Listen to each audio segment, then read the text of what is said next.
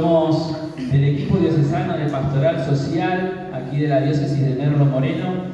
Eh, hace unos años ya venimos organizando este seminario de doctrina social de la Iglesia y en estos encuentros invitamos siempre a, a, personas que puedan ayudarnos a poder ver un poco más allá esta dimensión política que también tiene nuestra fe. Sabemos que hay muchas personas de fe involucradas en la actividad política y eso también a nosotros ayuda también a crecer como pueblo de Dios. Estos espacios son espacios abiertos para toda la comunidad, son espacios de disertación, sí, tenemos invitados, pero también después de intercambio, de preguntas, de poder, como siempre, el conocimiento se produce colectivamente y aquí todos ustedes son nuestros invitados también para poder dialogar en esta noche de hoy. El invitado de esta noche es el compañero Guillermo Moreno, ex secretario de Comercio, ex secretario de Comunicaciones, actualmente presidente del Partido Principios y Valores. Para nosotros, un gusto tenerte aquí en nuestra casa. Este es el Obispado de Merlo Moreno, casa abierta a todo, el pueblo de Merlo y de Moreno. Así que bienvenidos todos, bienvenido compañero. Y para iniciar, vamos, le voy a pasar el micrófono acá al padre Eduardo Farrer él es el asesor de la pastoral social del equipo, así que... Vamos a hacer una oración. Pero los a que se queden sentaditos, porque evidentemente que la situación que vivimos la ayuda de Dios y amerita pedir la ayuda de Dios para poder pasar estos momentos complicados, estamos viviendo. Son momentos muy complicados en los que solo podemos. Solo no podemos. Este, entonces vamos a rezar. Eh, sabemos lo que estamos, todos, todos estamos acá, tenemos opciones claras y distintas, eh, que no son precisamente del mundo este, liberal, libertinaje que se pone este, bueno, yo los invito a rezar para que Dios ilumine verdaderamente a nuestro pueblo argentino este, y podamos, dar vuelta la historia. ¿Parece? Entonces, lo primero que los invito a hacer es a rezar esta oración por la patria y después una de María, la Virgen de Luján, patrona de todos los argentinos. ¿Eh? La Virgen de Luján y nosotros lo metemos también al negrito Manuel. ¿Eh? Jesucristo, Señor de la historia, te necesitamos. Nos sentimos heridos y agobiados. Alivio y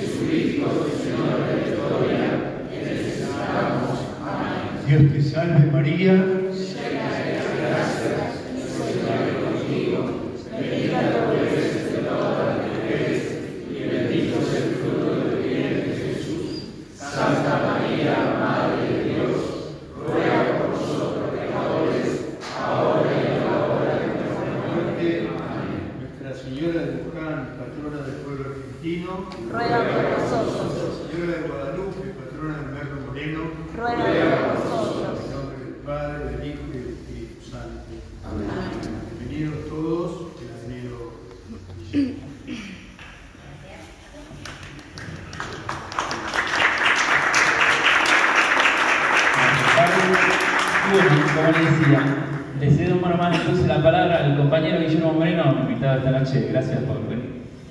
Bueno, ahora con micrófono digo también disculpe, eh, teníamos un programa, tenemos de 5 a 6, calculé que llegaba, pero no calculé las dos horas. Así que les pido perdón, paso de hora, bueno, ahí lo pasa. Eh, esta oración también la rezamos por, por instrucciones de, nuestra, de nuestros obispos durante todo el 2001. Eh, todas las misas se rezaba la Así que no es casualidad que lo estemos rezando hoy nuevamente, veintipico de años después. Me parece sobre la temática que me invitaron a disertar y vamos a, a contextualizarlo sobre lo que nos está pasando. Imagínense que en el debate que tuvimos presidencial estuvo precedido algunas semanas antes por el discurso triunfal del que había ganado las pasos, donde a este pueblo que camina, que hace poquito fue caminando hasta se atrevió a decirle que la justicia social es injusta. Es una declaración tremenda. Es conceptualmente tremenda. Pero la dijo. Y a partir de ahí aumentó la cantidad de votos. No hace falta que veamos la encuesta, muchachos, todos caminamos, estamos en la calle. La primera pregunta es, ¿qué le pasó a nuestro pueblo? O el pueblo en realidad no está votando las consignas que se les explicitan en la campaña. Si es lo primero, estamos en un lío. Nos cambian toda nuestra manera de pensar de los últimos 70, 80, 90 años la justicia social es algo ordenador del pueblo. Por eso surgió la doctrina que, que expresamos política, que es el peronismo. No podía nacer en otro pueblo, tenía que nacer en este pueblo extraordinario. Se llama justicialismo, así que imagínense. Una cosa sorprendente. Destruye las bases de construcción de lo que contemporáneamente llamamos argentinidad, que entre otras cosas permitió que en este pueblo surgiera el primer Papa americano, no es casualidad tampoco, ¿no? Todo va. Y este hace una declaración tremenda y esa declaración tremenda le incrementa la cantidad de votos. Y esta declaración de ayer, de antes de ayer, sobre los depósitos y los pesos y demás, es porque él está pensando que ya ganó las elecciones y que su punto de arranque necesita ser un punto de arranque que le facilite la instalación de su proceso dolarizador, que es lo único que él tiene como caballito de batalla con muy poca factibilidad de, de que se produzca, pero es donde lo van a mirar. Ese es el argumento de por qué hace la declaración de saquen los depósitos. Contestando lo que estuvimos diciendo, que estaba haciendo mal la cuenta. Entonces ahora me dijeron recién que ya en los diarios empieza a haber una, algunas encuestas donde el primero, el segundo, el tercero, hay una discusión entre la segunda y el tercero, pero el primero, el primero todavía con debajo de 40, pero con no sabe, no conteste con votos en blanco. Cuando eso se saque, pasa al 40 o estará por ahí. sea, con muchas posibilidades de ganar. Están los medios, ¿no? Las encuestas a poner la mano.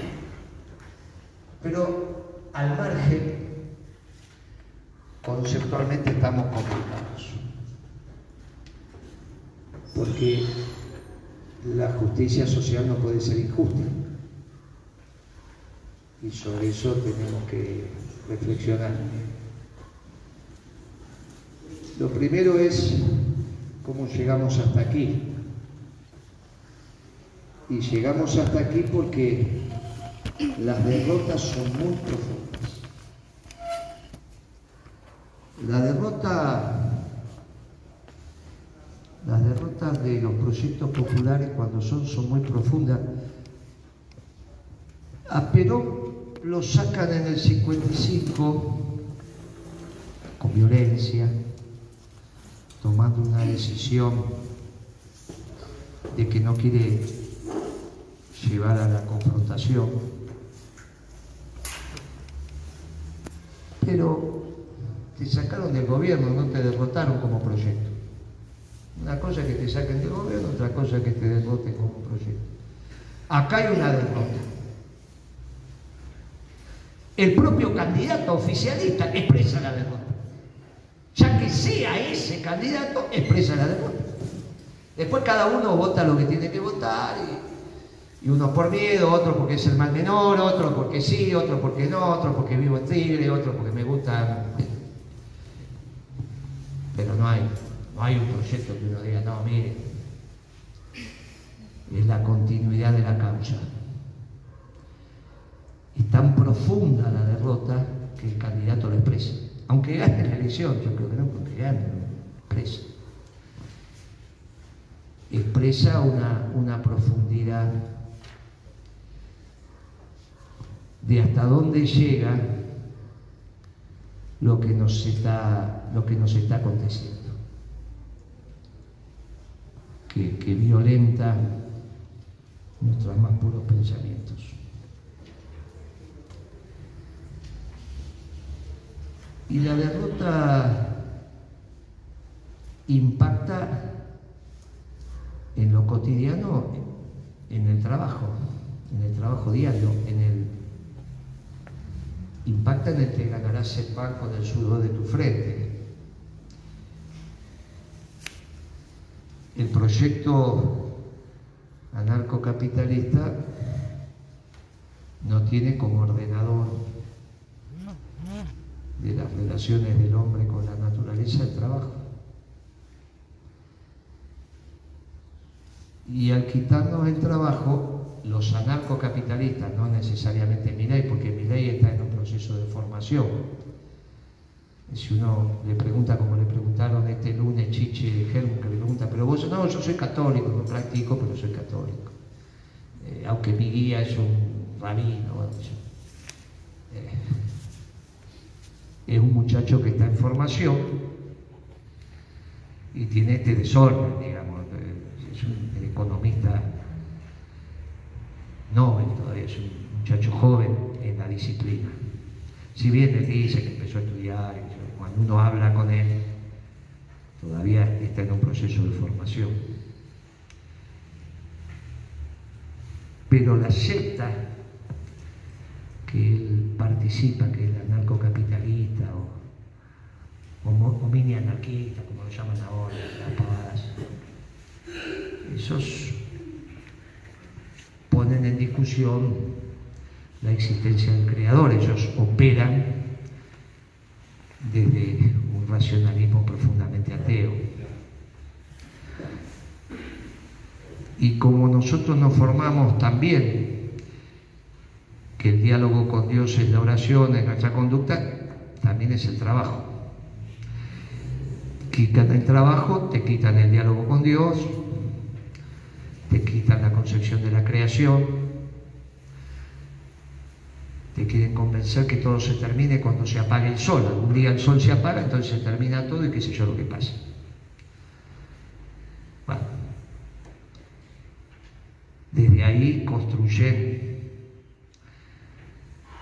otros marcos de relación entre los hombres y, donde el bien común, la comunidad, todo eso no existe como criterio. Existe el individuo y la relación entre individuos. Es difícil llegar a ese plano. Por eso a, a mi ley no lo terminan de comprender. Y por eso es tan complejo. Porque cuando los bancos ayer le sacan una declaración en contra por esa situación de que los banqueros están en contra de mi ley, tiene más votos. Porque ninguno de los que está acá votó jamás donde votaron los banqueros. Es una, una cosa es muy raro lo que está pasando. Nunca votamos con los banqueros. Y ahora los banqueros no votan a mi ley. Sacaron una declaración en contra de mi ley. Esto es una realidad. Esto es lo que está pasando. Como no se lo comprende, no se lo estudió, es un fenómeno novedoso, es novedoso, es absolutamente singular, absolutamente singular. Pero es una secta que los estudiosos de esta disciplina conocen, la tratan como secta, pero es, qué sé yo, acá en la Argentina hubo sectas, hubo algunas que convocaban, que también, yo me acuerdo de Ciro, qué sé yo, que convocaban. Estos son mucho menos en el mundo que lo que Ciro era en Argentina. Después preguntan a algún veterano quién era Ciro. Este, el marido de Milagro Salas, por ejemplo, venía de ahí eh, que falleció hace poco. Son algunos centenares, ahora van a hacer un congreso en España, eso es lo que hay. La política tenía la obligación de la política, ¿eh? de dedicarle algún estudio para, para ver cómo se debatía. Entre otras cosas, debatir con él que la justicia social no es injusta, no si le va a prender fuego al Banco Central, no, no. La profundidad del debate era, la justicia social no puede ser injusta. Porque cuando él parte de, una, de un razonamiento que parece acertado, pero que es equivocado, pero que hay que demostrarlo que es equivocado, cuando Él dice, las necesidades del hombre son infinitas y los recursos son finitos. Por lo tanto, nunca se va a machear, nunca se va a empardar lo infinito con lo finito, por definición. Si algo es finito, no puede superponerse y coordinarse con lo infinito. Solo lo infinito va con lo infinito.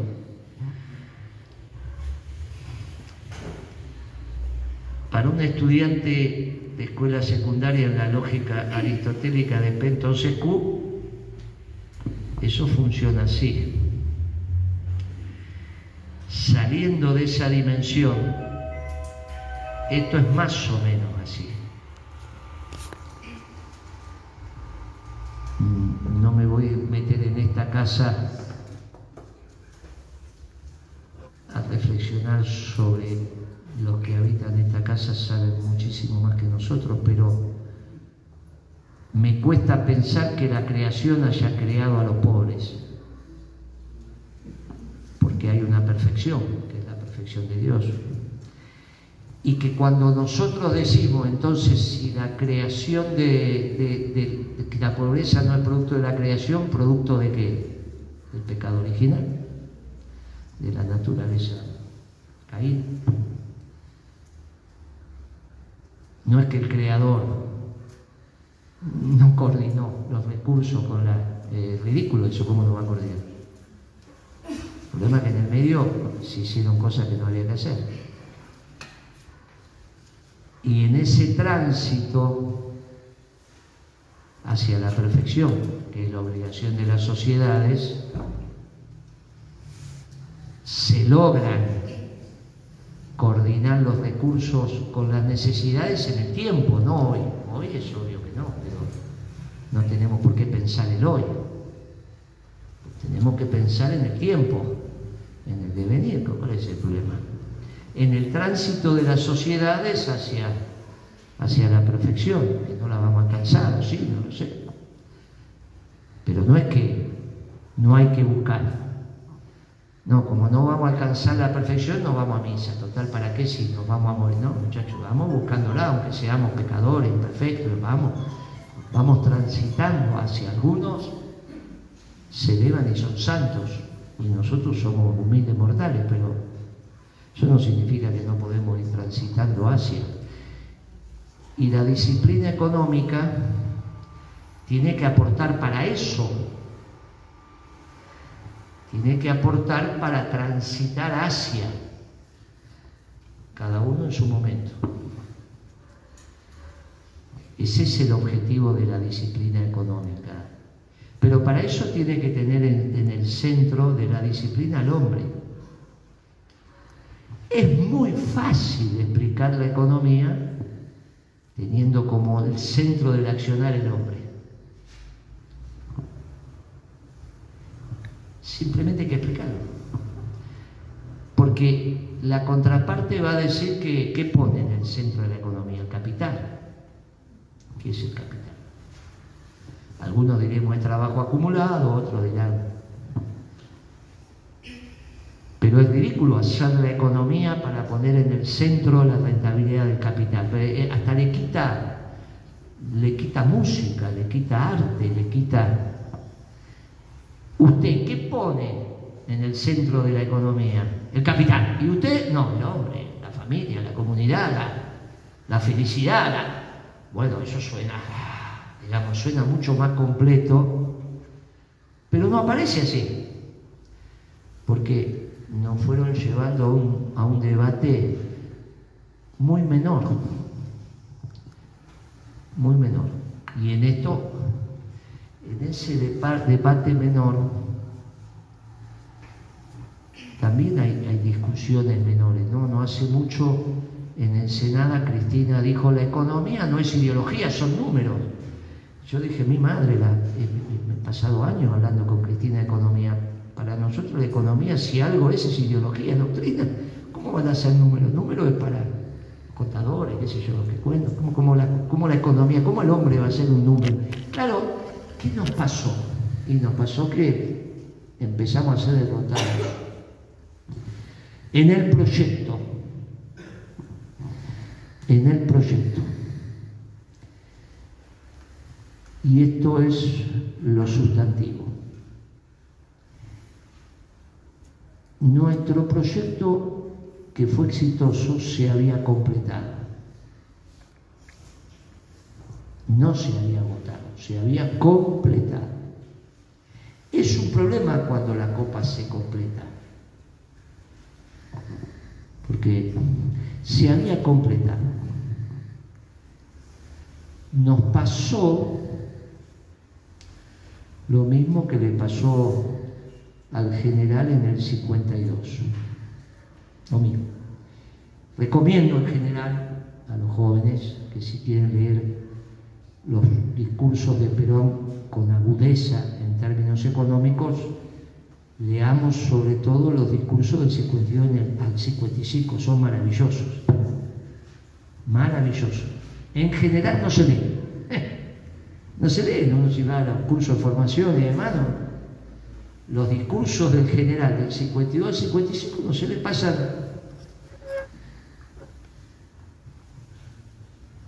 y una acción del general extraordinaria, extraordinaria.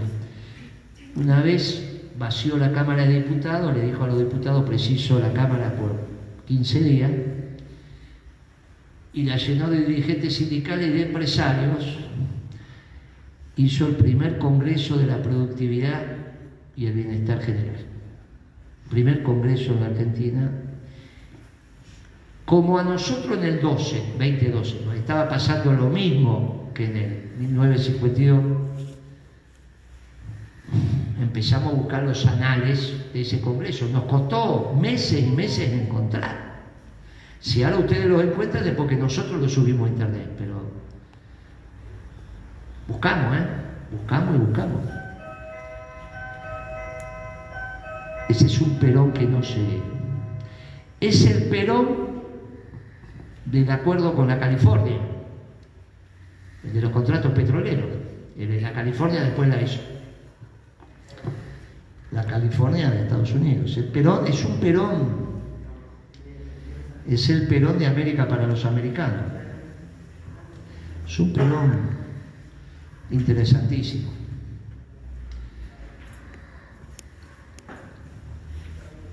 ¿Qué le pasó a Perón?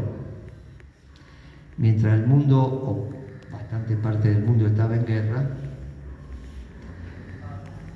la fábrica Peugeot, por ejemplo, de, Francia, pongo este ejemplo porque es el que más o menos conocemos, que hacía autos y hacía herramientas y hacía... Se dedicó a hacer tanques. Entonces no hacía pico del oro. Eso, pico del oro es una herramienta. ¿eh? Era más famosa y la mejor. No compro una pico del oro durante toda la vida. Si es Peugeot.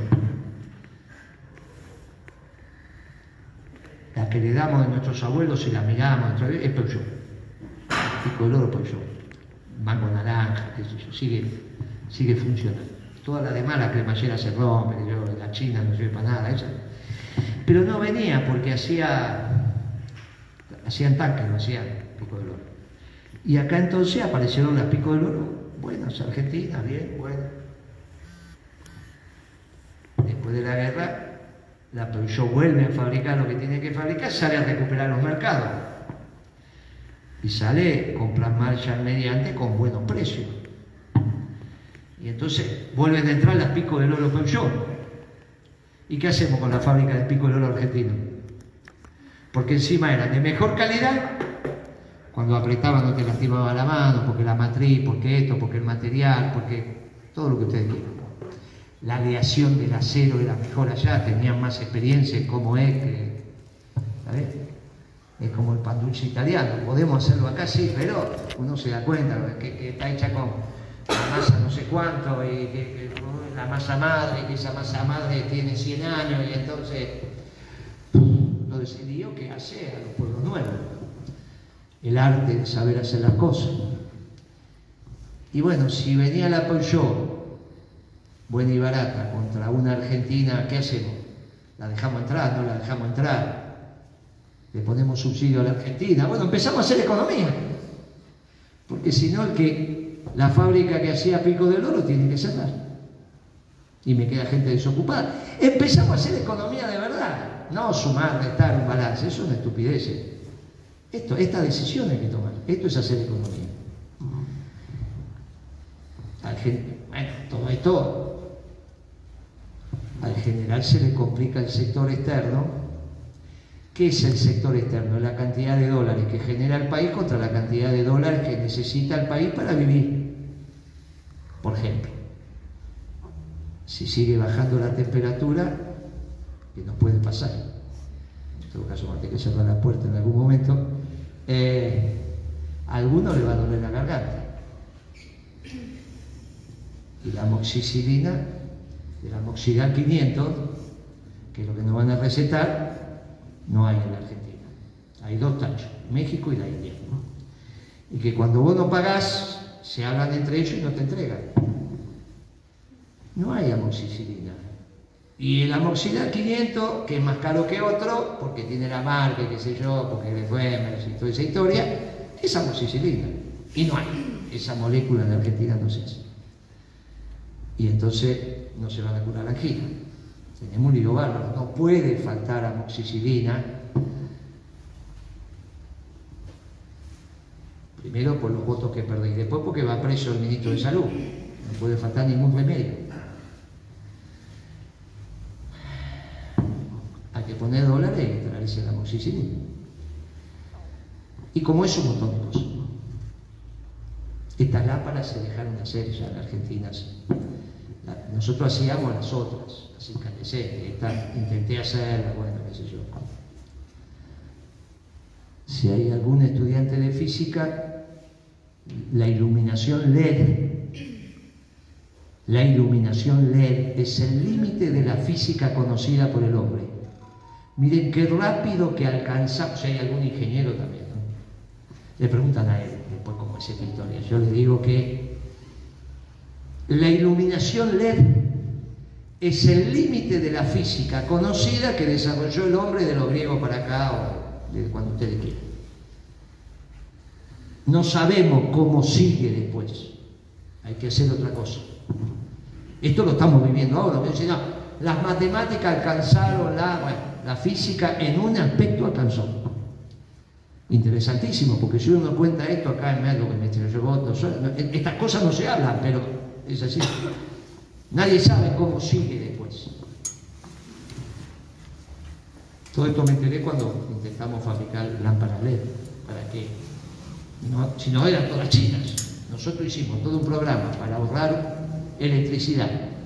Se cambiaban las lámparas incandescentes por las lámparas LED. ¿Se acuerdan de hace algunos años atrás? Todas esas lámparas LED eran importadas. O sea que ahorrábamos electricidad por un lado, el medio ambiente, y por el otro lado me salían dólares a rolete. Bueno, cuando te vas quedando sin dólares, es un día. Nos pasó a nosotros lo que le pasó al general. Estudiamos la decisión de los economistas del peronismo en un gobierno peronista fue Cristina yo después lo resumí con ese cuento de estamos tirando las ensaladas, ¿no? Se hacían los asados, la carne se guardaba, las ensaladas se tiraban porque estaban condimentadas y sobraban.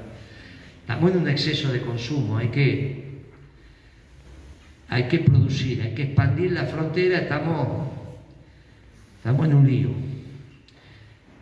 Se autorizó esa modificación, había que pasar del consumo a la producción. El mismo modelo, pero en vez de orientación al consumo, orientación a la producción. Había que invertir, por lo tanto había que hacer un esfuerzo, había que, había que ahorrar, había que explicar.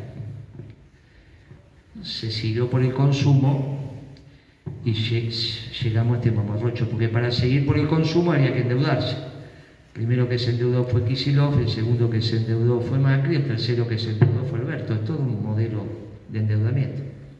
Por eso arranca no devaluando y termina hoy devaluando. Es, es el mismo modelo. La cosa fue cambiando despacito, no te das cuenta, como un chico si todos los días lo ve, hasta que no le quedó corto el chico el saco o el zapato, no te das cuenta que creció. Entonces, bueno, ahora que podés ver la película, está más claro.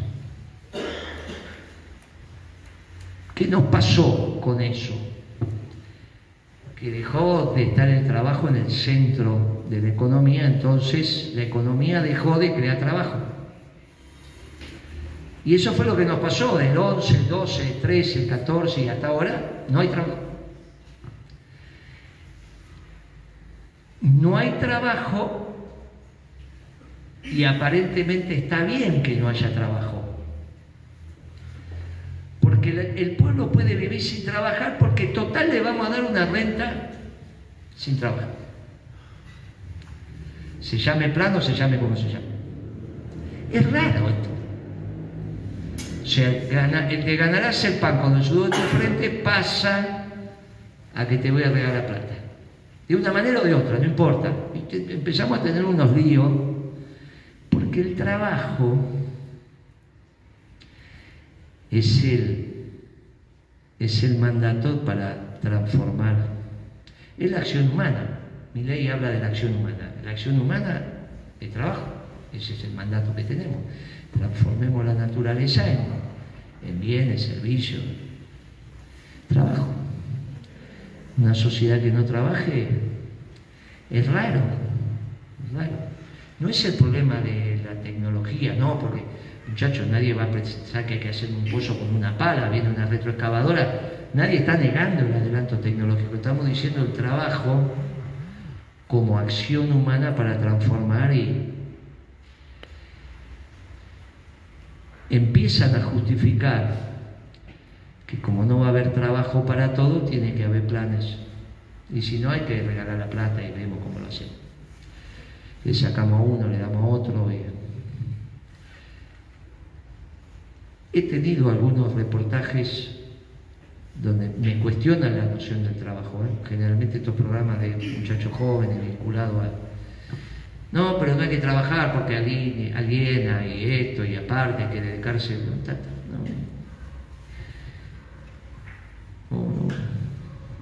La noción del trabajo deja de ser un hecho positivo. Pero esto empieza también desde el propio gobierno. Si nosotros hubiésemos dado el salto que correspondía, Perón lo intentó dar, ¿eh? hizo el Congreso, después le bombardearon la plaza, después lucharon. Perón le había encontrado la vuelta. Perón dijo Congreso de Productividad, había que aumentar la productividad para que la pico del oro fuera tan buena y tan barata como la apoyó. Entonces no hay problema, pero hay que, hay que hacer un esfuerzo para eso.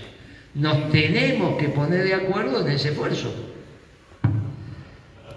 Bueno, para eso está el que conduce, para eso están los maestros, para eso están los profesores, para eso está la familia, para eso... No es que sin esfuerzo la cosa, muchachos, es con esfuerzo, todo con esfuerzo.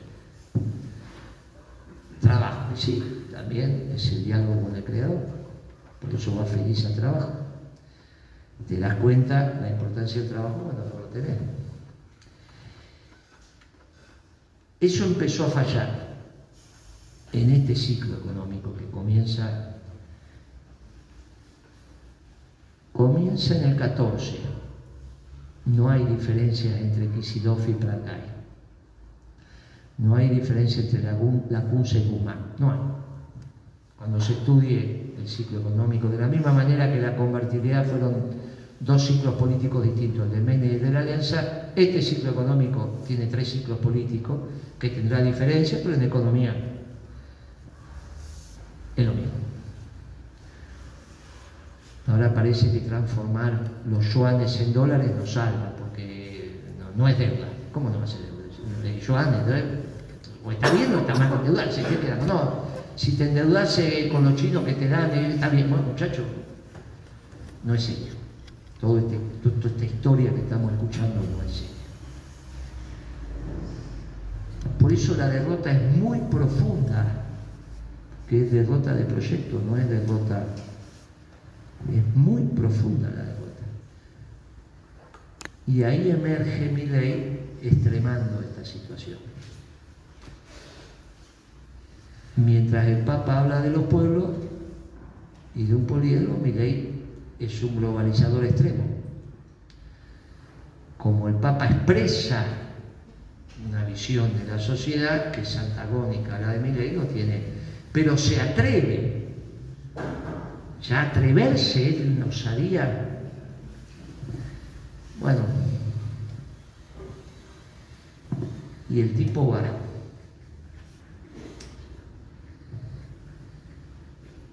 contra el mundo. Porque como el gobierno no estudia, la oposición tampoco. Empiezan a explicar que mi ley es el 76. Y cuando uno le dice, miren que Martínez de Osa agrandó el Estado, achicó el sector privado, lo hizo pedazos, al sector privado lo hizo pedazos pero al Estado lo agrandó, sino como tenía tranquilo a Macera, Videla, Viola. A Macera lo tenía tranquilo con el submarino nuclear. Entonces le metió plata a la Marina con los a la, Fuerza Aérea con los aviones que íbamos a hacer desde Aloar y, y todos esos aviones de combate, que, el Pucará, que este, que el Pampa, que todo eso. Y al ejército ni hablemos, fabricaciones militares, era un violín, trabajaba él agrandó el Estado. No vendió ninguna empresa, no, no. Si no falseamos la historia. Hizo pedazo al sector privado. Mi ley no, viene, viene a hacer lo que dice porque está enamorado de sus ideas. Él piensa que la realidad es lo que estudió. No es lo que dice el Papa que entre la teoría y la, y la práctica elegir la práctica. No, el tipo no es Martín de Dios. No, eran los banqueros, no, pero si lo están ahora los banqueros le acaban de decir, lógico, lo estudiaron, no es los banqueros. No en los factores de poder. ¿Cómo va a ser los factores de poder si va a fundir a Techín y a Y hay que ver si no vienen los... Porque rápidamente abre la economía y el acero chino está a la mitad del precio del argentino. La mitad. Y el aluminio, nos quedamos sin acero y sin aluminio. Nos quedamos sin bancos nacionales. Por eso la declaración que hace los bancos que va a haber tienen que ser sucursales de la casa matriz, por eso se llama banca offshore, como Uruguay.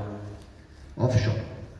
La banca, la casa matriz, acá tiene una sucursal y vos pones la plata donde esté garantizada. Un banco local no la garantiza más que en cambio allá la va a garantizar algún banco gringo, algún banco, entonces pones la plata ahí. Por eso llama banca, o que todos los bancos nacionales, Brito, Galicia, eso, fuera. Y los bancos públicos se ven y queda una banca offshore. O sea, que no es los factores de poder, no es Techín, no es Salvar, hay que ver si es Arcor. Los del campo van a andar bien, algunos sectores sí, sobre todo la pampa húmeda, las economías regionales vamos a ver. Algo de turismo, algo de minería, algo de energía, y el resto es, pobre porque quiere. Ya hizo esa declaración Milei, ¿eh? Es pobre porque quiere. Entonces, que va a ser una Argentina que ya va a tener entre de piso un 30% de pobreza, ahora sí estructural. La pobreza del 40 para acá es circunstancial, no es estructural. Estructural es cuando la economía no alcanza para todos. Si no es circunstancial hacemos bien las cosas o baja la pobreza, que es lo que pasó humildemente en nuestro gobierno. Ahora, ellos dicen, la pobreza de Argentina no alcanza para todo, no vengan con esto de, repartir plata, esta historia, esto de sacarle a uno para darle a otro, eso es injusto, es robo, qué sé yo. Y con estos sectores, sin una Argentina industrial, no hay trabajo para todos.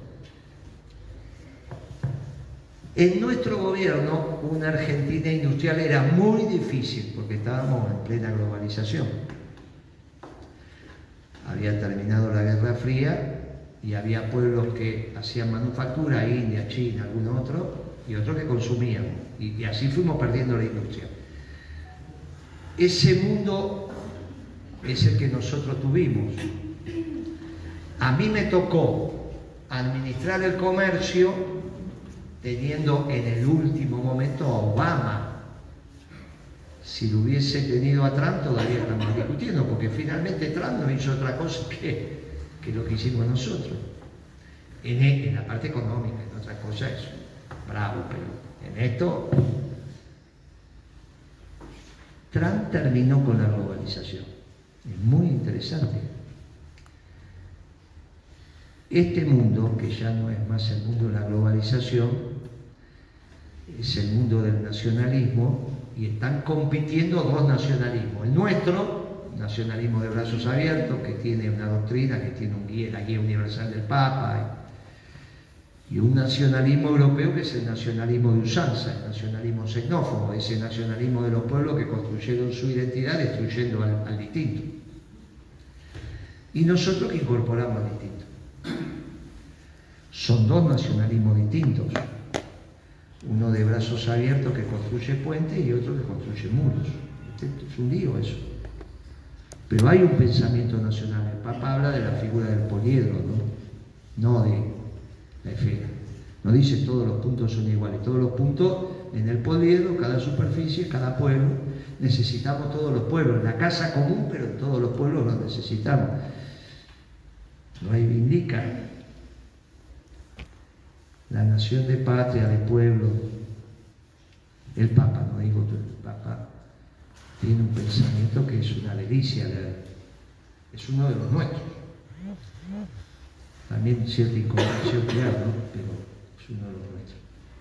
Es el que hoy está confrontando. Pero este mundo es muy favorable para este tipo de pensamiento. O sea, Hoy la Argentina se podría reindustrializar y el mundo no te, no te hace un juicio. A nosotros nos tocó que no hiciera un juicio Estados Unidos, Europa y Japón, eso era obvio, con las cosas que hacía yo, no, esto no entra, esto aquello, hicieron el juicio de Ginebra y obviamente que un juicio contra esas tres lo perdíamos ni bien empezó, por lo que pasó. Pero hoy nadie te haría juicio porque todo el mundo está administrando el comercio. Y cuida su mercado y cuida, empezando por los norteamericanos. Con lo cual, hoy es un mundo favorable al trabajo. Y acá estamos al revés. Es, es un problema que tenemos. O sea, acá estamos con un globalizador extremo que puede ser presidente cuando el mundo, en el mundo se terminó la globalización. O sea, un gobierno peronista como el que estamos contando, el que intentamos ser hoy, sería posible en el mundo, no nos apuntan con él. Es lo que dice, por ejemplo, el presidente mexicano. Le dice a los norteamericanos, traigan la fábrica de China al sur de México. Ahí tienen trabajadores. Y ustedes nos compran los productos. Y encima evitamos que esos pobres vayan a Estados Unidos. Pero salgan de China y vengan acá. Eso lo dice hoy AMLO, ¿eh? hoy lo dice. ¿Entendió el mundo? Nosotros vamos al revés. Vamos al revés. Es, es difícil cuando uno dice debemos ser muy pecadores, pero eso se lo dejo a usted que lo resuelva, pues yo no eso. Porque la verdad que esta es la primera vez que el mundo es favorable a nuestra doctrina. Sin embargo, está lejos la posibilidad de que en el próximo triunfo, en las próximas elecciones, de hecho, esto que yo digo no está en el cuarto oscuro.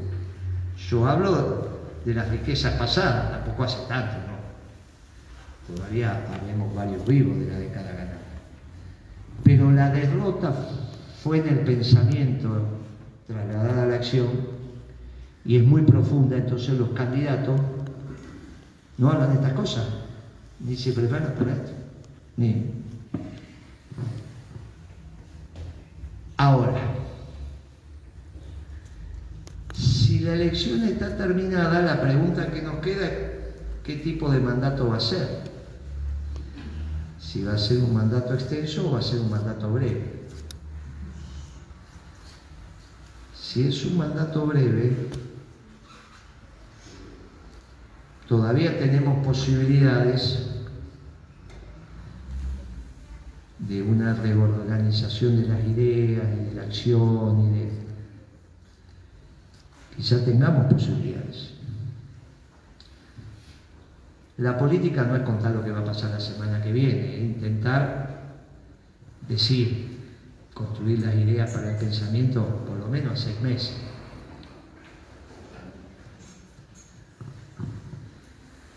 Suponiendo que gana Milei, muchas de las cosas que dice ni siquiera las va a poder plantear en una norma. Alguna por ahí sí, yo creo que lo, de, lo del Banco Central y dolarizar es lo que va a intentar.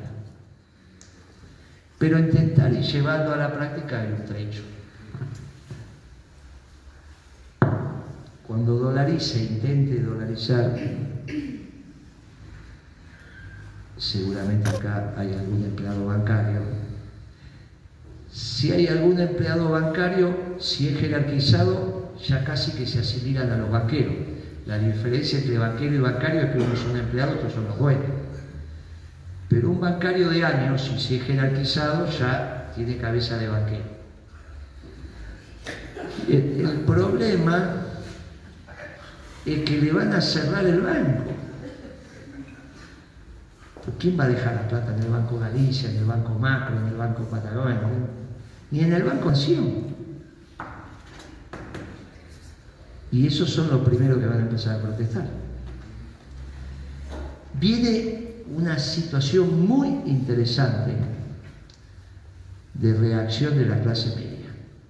Problema con la clase media que a veces reacciona y se va de mambo. El tipo no, digamos, pasa de comer guiso de arroz a querer comer lomo todos los días, sin solución de continuidad. No es como nosotros que estamos acostumbrados a comer un arroz, después una arveja, después una patita de pollo, qué sé yo. Va mejorando de a poquito. Tampoco es que querés. Ellos pasan de, de arroz con huevo a querer comer lomo. No, Moreno, vos tenés el lomo muy caro, porque arreglaste con los ganaderos, pero es que no me preocupo del lomo, me preocupo del asado. No, pero yo como lomo, y vos el lomo está caro, y vos sos. Pero no puedo darte lomo barato, te puedo dar asado, el cuarto delantero, el trasero tengo que portar. No. Esta, esta, esta, elección es una típica elección PQU. Es una típica elección PQU. Todos, todos son PQU, son. ¿Está bien? Todos son, todos son, todos son. No hay, pensamiento profundo. No hay, no hay. No hay da como pena. Da como pena sobre todo porque después de tantos años de, política y demás, había pensamiento muy profundo, incluso con los marxistas, con los trotskistas. Ahora la trotskista no es trotskista. Estamos llegando a un lugar que la trotskista es socialista y defiende la propiedad privada. Vos decís, pero ¿cómo no? En la vivienda le vamos a dar crédito hipotecario para que compre casa. Pero eso no, eso es periodismo, eso no es trotskismo. Ese es el debate del, domingo. ¿Qué va a hacer con la vivienda, este, Miriam? Le vamos a dar crédito porque en la matanza tienen que comprarse las casas y no vivir. Pero si vos estás en contra de la propiedad privada, sos trotskista. Estaba en un debate que me invitaron, había una piba trotskista. Digo, ustedes son trotskistas, no pueden decir eso. Está mal que digan eso. Tienen que ser trotskistas, son trotskistas.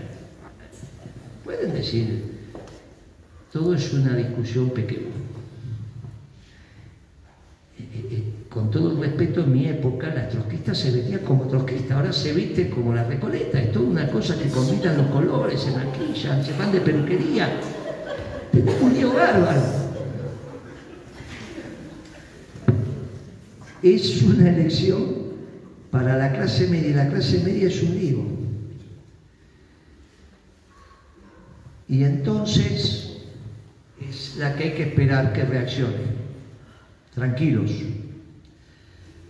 porque nosotros tenemos mucho trabajo para hacer. Supongamos un gobierno breve de seis meses, que es organizar la causa nuevamente, con sus raíces más profundas, más profundas, porque tenemos un lío bárbaro en la cabeza.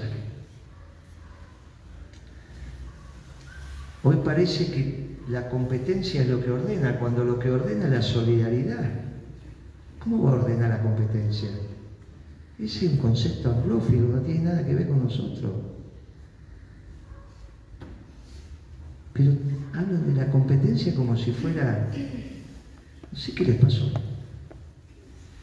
No era amor, pero es, es la superestructura, ¿eh? no, es, no es abajo. Permea, pero tenemos que reconstruirnos los pensamientos y, volver a la, y, brotar la acción. Por eso fue tan maravillosa la peregrinación a Luján. No sé, millones de personas como siempre, pero y en paz. En paz. Yo hace muchísimos años que voy, fue en paz, ¿eh? muy en paz mucha solidaridad, mucho. Salvo el momento, hubo dos horas muy difíciles. Al menos que me tocó la columna que íbamos, nosotros íbamos con el movimiento Villero, o sea, los curas Villero, no, el cura Villero, el obispo, uno de los obispos, uno de los, uno de los curas párrocos, eso. Amigos, fuimos con él, qué sé yo, fuimos con él de la 1, 11, 14 y ahí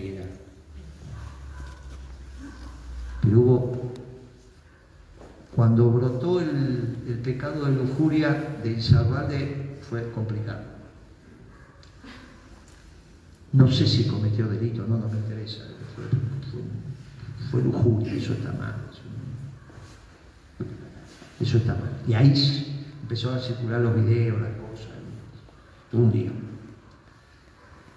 Tiene, tiene que tener repercusión eso, no puede no tener tiene que tener, no es así la vida, como un pibe va a estar en el Mediterráneo. Yo lo conozco de cuando tenía los zapatos rotos. ¿Cómo va andar en el Mediterráneo tomando champán? Con... La cabeza no, no, no va así, no, no, no. No es así, no. La vida no es así. Eh, también tenemos que salir de ese tema, tenemos que volver, digamos, tenemos que recuperar. Pero no tenemos tiempo, porque si es un gobierno breve, tenemos que tener la opción de ser un gobierno de la causa, un gobierno de buena gente, cristiano, bien, ordenado, prolijo, trabajando por el bien común. Que nuestro discurso es ganador si lo podemos dar. El tema de darlo es que lo, que lo aprendamos, que lo volvamos a incorporar. Por eso son tan importantes estas reuniones. Tan importantes las acciones que estamos haciendo. Tan importante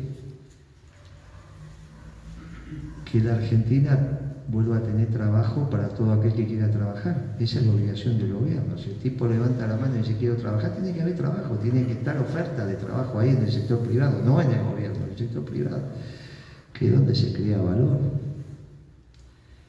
Esa es la sana política económica. Y hoy el mundo lo permite. No es el mundo de la globalización, se terminó. El Papa en esto fue un visionario, dijo, estamos en la tercera guerra mundial de cuotas, hace 10 años lo dijo. Yo le pregunté al canciller nuestro, estábamos sentados en el otro, che, ¿viste lo que dice Francisco? No, me dijo el canciller, está equivocado. ¿Cómo va a estar equivocado el Papa? No, no, dice, las cancillerías europeas y occidentales nadie habla de lo que habla el Papa. Pero en la Argentina sí se habla de lo que habla el Papa. Hay algunos que hablamos de eso. No, no, no, pero está equivocado. No, no estaba equivocado. No estaba equivocado. Acabamos de tener otra muestra. El sábado. Un lío bárbaro el sábado.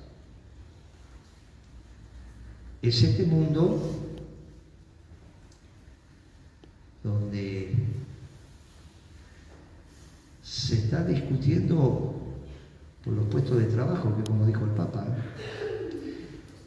en Ucrania se discuten los puestos de trabajo. En Medio Oriente se discuten los puestos de trabajo. ¿Qué pueblo trabaja y qué pueblo no trabaja? Bueno, la miseria, bueno, muchachos, trabajo. Después obviamente, otros condimentos. Pero pueden vivir los musulmanes y los judíos juntos, ¿cómo? La Argentina es una muestra. Los veteranos tomaban un café, se llamaba Caña en ese momento, ahora se llama Carabina Ortiga en la capital y Córdoba, ahora no sé, hay una casa, no sé de qué, en esa época había un bar que era el ABC. Una mesa de judíos, una mesa de católicos, una mesa de gueto, una mesa de musulmanes, convivíamos todos, no había ningún inconveniente. Es un ejemplo la Argentina en que podemos convivir, todos. Y el Papa es un ejemplo de, en su obispado en Buenos Aires, de haber generado las condiciones para que todos convivamos. Y él es una prédica constante que tiene para... Y por eso es la guía espiritual de la humanidad. O sea que podrían convivir perfectamente, pero hay otras discusiones de fondo. De fondo porque se está reconfigurando el mundo. Lo que tiene que morir todavía no murió y lo que tiene que nacer no terminó. El paso de la globalización de la esfera al poliedro es este ruido que estamos teniendo. Con los progresistas hinchando. Entonces Biden puso en marcha el músculo militar. El músculo militar. Biden, inmediatamente. Cosa de los demócratas, esto es un problema. Eh, Y detrás de eso, pero están haciendo un mundo distinto, con ganadores y perdedores. Alemania está claro que es una perdedora. Nadie lo dice. Había que decirlo hace cuatro o cinco años, lo dijimos. China es el, también es perdedor. El que piense que China es ganador, bueno, es un problema, ¿eh? porque si te alineas mal, es como haberse alineado en la Segunda Guerra Mundial con el eje. Estás en el 40, tenés que decidir, ¿va a ganar Hitler y los japoneses o van a ganar los aliados? Mussolini, perdón, Stalin y, y Roosevelt. Te alineabas mal, perdiste. Porque lo mejor era estar neutral. ¿Qué es lo que hizo la Argentina? Porque era un país. Ahora es más difícil, ¿eh? Porque ya las Islas Malvinas son una base militar de primer orden. Y más difícil, hay que alinearse bien, hay que entender lo que está pasando. Quizás, esto es para el debate, ¿eh? quizás los musulmanes vuelven a ser occidente. Quizás.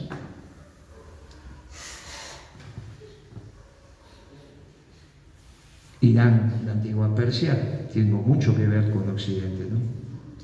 Quizás, no sé, es, es para el debate. Quizás las categorías de nuestras iglesias tienen mucho que ver con la reconfiguración de Occidente. Uno escucha los discursos de Putin, y son discursos en ese aspecto, en el aspecto de los valores profundos de Occidente, escucha al Papa, escucha, nos escucha a nosotros mismos, nuestro lenguaje es otro Occidente, no es el Occidente este europeo ateo y posmoderno, sin principios y sin valores.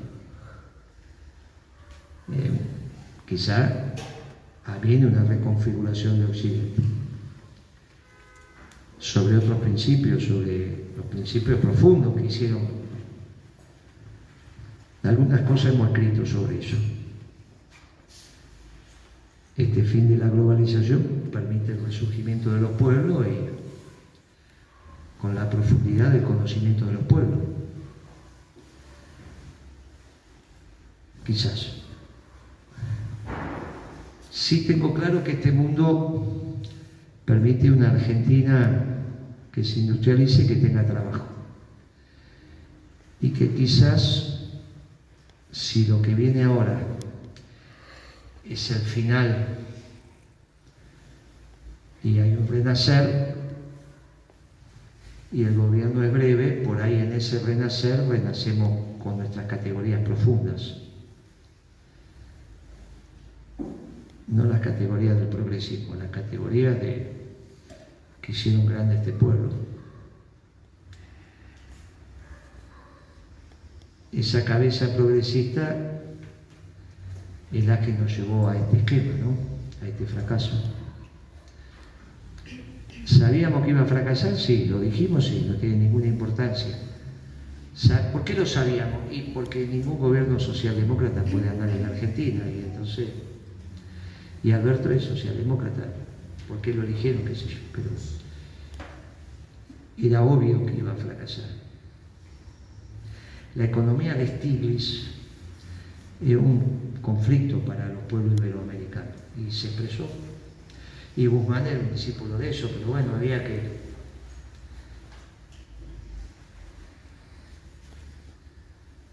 había que haber atravesado la práctica, como enseñan a Guzmán nos explicaron que era un experto en renegociación de deuda. Un pibe que nunca había firmado cheque, ni un pagaré, ni cómo podía ser experto en renegociación de deuda. Sin embargo, durante un par de años era el experto en renegociación de deuda. El sentido común nos decía que no, era muy joven, no había comprado ni una casa, no tenía hipoteca, no, era comerciante, no era industrial, ¿cómo podía ser experto en renegociación de deuda? Y el que lo eligió también estaba enamorado del conocimiento teórico. ¿Qué es información? Conocimiento cuando eso se pone en práctica. Pasa la prueba de la acidez. ¿Qué es lo que le va a pasar a Miguel? Capaz que se deprima. Si es buena persona, se va a terminar deprimiendo cuando lo que él piensa que está bien no lo puede implementar. Y ahí las instituciones tienen que hacer lo suyo. Y ahí hay una oportunidad. Si no, es el día después de mañana, si nosotros no nos organizamos, hay una sola oportunidad. No vamos a ser nosotros, va a ser el que ahora está manejando esto desde atrás. Ese aprendió. Ahora nos enteramos que Melconian era un pícaro. Porque lo grabaron las conversaciones, más que pícaro es un gil. Pero ¿quién le grabó las conversaciones a Melconian? ¿Cuándo? Allá. ¿Quién las dio a difundir? ¿Quién las puso en la televisión ayer? Las dio él. ¿Por qué? Interesante. El tipo es un tipo, no aprendió a hacerse la señal de la cruz, pero aprendió a moverse un poquito. Aprendió a moverse. Al pelado ya lo dejó fuera de juego, le falta la otra gerente, que gane el pibe y que fracase el pibe. Y la verdad que tiene el campo legal. Eh, si nosotros nos organizamos, no. Pero la reorganización nuestra es muy profunda. ¿eh? Porque es de nuestras ideas, es desde acá, es desde el rezo, es desde la Virgen, es caminando, es, es que la justicia social es justa y sin dudar. Los nuestros están dudando, porque como lo infinito son las necesidades y lo finito son los recursos, tiene razón mi ley. No, no tiene razón. El problema de volver a pensar en Dios, en la creación, en el tiempo, en los proyectos, en miles de años, en que nosotros somos una en miles de años. Que nosotros vivimos en nuestros hijos, en nuestros nietos, en los proyectos de vida, en perduramos los proyectos, no es que se acaba porque nos morimos. Que la muerte es el último don de Dios. ¿Cuánto hace que no? Si hubiésemos hablado así en la pandemia, lo hubiésemos transitado con más felicidad. ¿Desde cuándo tuvimos miedo a morirnos? ¿Qué es lo que nos pasó? Bueno, hace parte de toda esta historia. Hace parte de Durán Barba explicando que en el siglo XX se terminaron las religiones politeístas y en el XXI las monoteístas. No lo dice Durán Barba en una reunión reservada, lo escribió en perfil. Los tres primeros domingos de enero del 18, tres artículos seguidos, Durán Barba escribiendo sobre la inmortalidad. Porque los jóvenes quieren ser inmortales. Y como ahora la tecnología, la cibernética, nos permite, la informática y la cibernética nos permite que seamos inmortales. Acá rápido, ¿eh? ya dijo lo primero para el 2030 y después para el 2050. Que, que los chips, que esto, que aquello. Lo escribió. No es que lo dijo reservado, lo buscan en internet y ahí está. Alberto Fernández también dijo en un debate con Fontevecchia que los pueblos buscan la inmortalidad. Participé en miles de reuniones políticas, nunca me hicieron la pregunta sobre la inmortalidad. Pero ellos están convencidos, es la cabeza de ellos que... Conclusión, si somos inmortales, tenemos un problema de proyección numérica. Entonces no tienen que nacer. Y bueno, entonces es obvio que pasa lo que pasa. Él dijo en esos artículos en la Argentina quedará un tercio. Esto que estoy contando está escrito en un diario de difusión masiva, nacional, el perfil está ahí. No es que sea un debate en la Argentina por lo que escribió Durán Barba en enero del 18. Pasó. Por eso digo, es, es la reconstrucción de todo esto, de nuestros pastores, rezando con ellos y reflexionando con ellos. Nosotros pusimos un pastor, pusimos un cura párroco de candidato porque el problema era moral. Después si pasó no importa y pusimos el debate.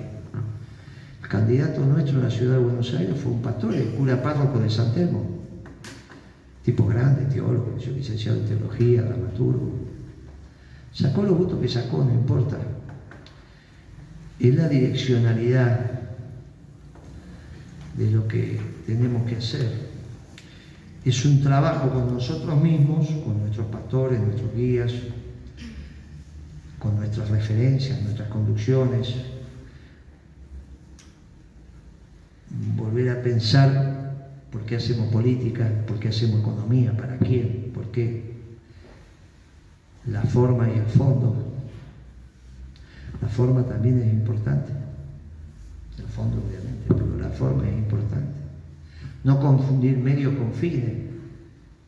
En el 19 el fin era ganarle a Macri. Primero ganemos, después vemos. ¿Cómo vamos a hacer eso? Es ridículo. La elección es un medio para un fin que es la felicidad del pueblo. ¿Cómo va a ser un fin ganar una elección? ¿No equivocamos? No. Tenemos que volver a organizar el movimiento como movimiento, no como partido. Tenemos, que, tenemos un trabajo tremendo para hacer en seis meses. A posteriori de que pase mañana. O sea, mañana son seis meses y el día, si no viene este, y ese es uno de verdad, porque aprendió. Por eso lo vemos operando. Por eso cerró el acto el día de las pasos que tenía que hacer ahí, porque sabe lo que tiene que hacer. Y los que eran candidatos no le pudieron decir no se suba porque la gente lo pidió a él, no a Bullrich o a los que estaban ahí. Entonces, es, es un problema y tenemos que prepararnos para eso. Cada uno desde su lugar, todos aportando a la construcción de, de una causa nacional de brazos abiertos, donde tenemos un espacio común, que es Hispanoamérica, e Iberoamérica por primera vez. ¿eh? Los brasileños tienen los mismos problemas que nosotros, le quieren intrusar el Amazonas. Los franceses se le quieren quedar con el Amazonas. Están preocupados y hablan con nosotros porque nosotros hace muchos que están los ingleses en la Malvinas, entonces a ellos nunca le había pasado. Ahora, o sea, podemos tener una causa común con Iberoamérica, incorporando a los brasileños. Hay una casa común, eh, es el viejo eje Buenos Aires, Lima, Bogotá, Caracas, pero ahora con Brasil también eh, entendiendo que, que ya no va a ser más el que se va a ocupar del Atlántico Sur. Ahora, y que está la Antártida, y que hay un lugar donde nosotros podemos expresar nuestras ideas. nos escuchan, dialogan con nosotros, dialogan con el peronismo, ¿eh? los bolivianos, los peruanos, yo, me llaman de universidades, de, hay grupos de Evo Morales que son de, nuestro nacionalismo, no del nacionalismo de Santa Cruz, que es ese nacionalismo, no, no, nuestro, nuestro, de los pueblos, de abrazar a los pueblos, de las comunidades, de... todos los pueblos son indispensables y todos los pueblos tienen para enseñar y, todos los pueblos nos amamos. Volver a predicar con el ejemplo, que es el contagio más intenso. Todo esto está para hacerse. Pero el problema es que esto se, como se hicieron siempre las cosas verdaderas de abajo para arriba. No es solo un tema de dirigente, es un tema nuestro. Es un tema de la comunidad. Es un tema mucho más de los pueblos de Dios hoy que de la jerarquía es un, problema de nosotros que hagamos propia esta bandera, que la construyamos, que nos organicemos, si sabemos cómo se hace. Sabemos, naturalmente nos sale. Es simplemente salir a la acción, tomar el, el destino en nuestras manos y organizarnos. Como la peregrinación, sí, no hay, nos esperan en la misa, pero el, pueblo se organiza, ¿eh? la, peregrinación es el pueblo que va yendo, es el pueblo de Dios que camina, va yendo, es el pueblo que camina. Es un ejemplo extraordinario de organización, de solidaridad, de amor, extraordinario, de fe. No vamos a hacer una todos los meses, pero es extraordinario lo que pasa.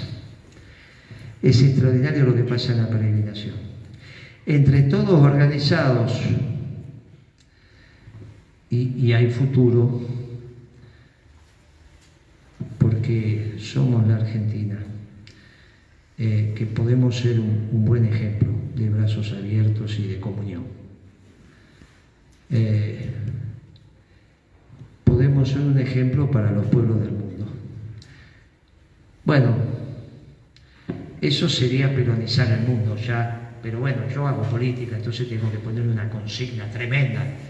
En esta casa es evangelizar al mundo, no, no es peronizarlo, pero permítame, Padre, que, que ya que ya que soy el invitado, finalmente el objetivo final nos da el impulso inicial. Y el objetivo final es construir el poliedro que nos pide el Papa, con todos los pueblos y con todo aquel que, quiera trabajar, tenga trabajo, porque hay una economía al servicio del hombre. Donde el capital acompaña, es obvio, ¿cómo no va a acompañar el capital? Pero el centro es el centro de la creación, es el hombre. Algún día vamos a llegar, día. Nosotros, en esta dispersión, en esta derrota que estamos atravesando, nos toca dar el primer paso nuevamente. Por, ese, por eso hablé del objetivo final. Si el objetivo final es un mundo peronista, con trabajo para todos, el paso inicial es que volvamos a organizar el movimiento. Muchas gracias, muchachos. Gracias, gracias Guillermo. Gracias por su compartida. Vamos, si te parece, este es un espacio, como decía, de construcción colectiva. Vamos a, si hay alguien que quiera por ahí hacer una pregunta, ahí hay un, a levantar, vamos a acercar el micrófono.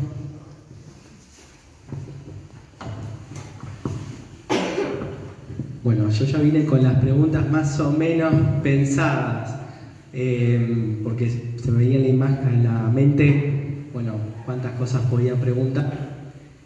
Eh, algunas ya más o menos las la fuiste diciendo.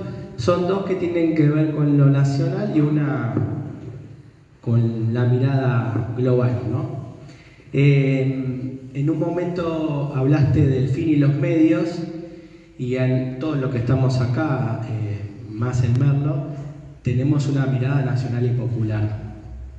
Entonces, Está el tema de masa, las elecciones próximas que se vienen, y a mí me, la pregunta que te haría es si no tiene que ver con eso del fin y los medios, ¿no? Si, no estamos confundiendo, porque claro, nadie quiere que gane, el que no queremos que gane, pero si no hay también hay una trampa. Esa es la primera pregunta. La segunda pregunta, vos en- venís hablando de la contrarrevolución, me gustaría que profundices un poquito sobre eso, y si también no tiene que ver con esto, ¿no? de, de- para la contrarrevolución y prepararnos desde una mirada nacional y popular, también no tenemos que, eh, de alguna manera, volver a mirar cuál es nuestra doctrina. ¿no? Eh, y la tercera, que tiene que ver también con la confusión un poco general, yo vengo escuchando a muchos compañeros que dicen, por ejemplo, mirando internacionalmente, que mi ley es Trump. Vos un poco ya lo dijiste, pero me llama la atención la, como la, la confusión que hay en esa mirada internacional. Y como vos sabés mucho de geopolítica y dijiste varias cosas ahora, eh, no estamos también ahí errando la mirada, eh, por ejemplo ahora en el debate hubo pronunciamientos sobre lo que pasó en Israel, pero a mí me dejó como varias eh, preguntas esa- ese posicionamiento. Muchas gracias. Tremendo.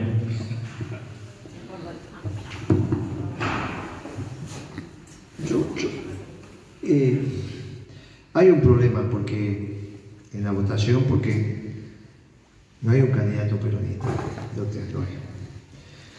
Eh, vamos a dar unos días más, si no el miércoles yo voy a decir cómo yo voy a votar después.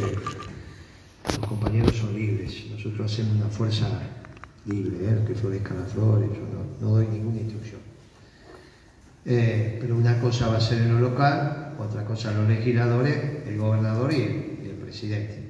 El problema mío es el presidente, el gobernador. El problema es el presidente, porque hay un, un nivel de irresponsabilidad muy grande en lo que está haciendo ahora. Muy grande. Y, esto es muy complicado, pero eso va a ser la justificación de mi voto a presidente. Después voy a explicar. Veremos, vamos a darle algunos días más a ver si pega un volantazo.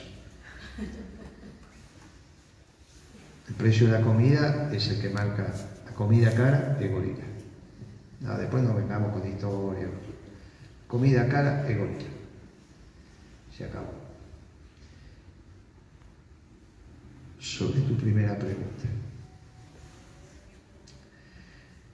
Sobre la segunda, yo lo pongo a él en el, en el ejército rojo, porque es la que estudia la progresía, es el ejército de Lenin y Trotsky. Y ahora están estudiando quién era el ejército blanco, ni sabían quién era. El ejército la- blanco ahí están todos, digamos. ¿no? Entonces, bueno, sobre el ejército rojo nosotros somos, vos quisiste hacer ateo un pueblo, no lo conseguiste. 70 años después levantaron de vuelta todas las iglesias, rezan. Así que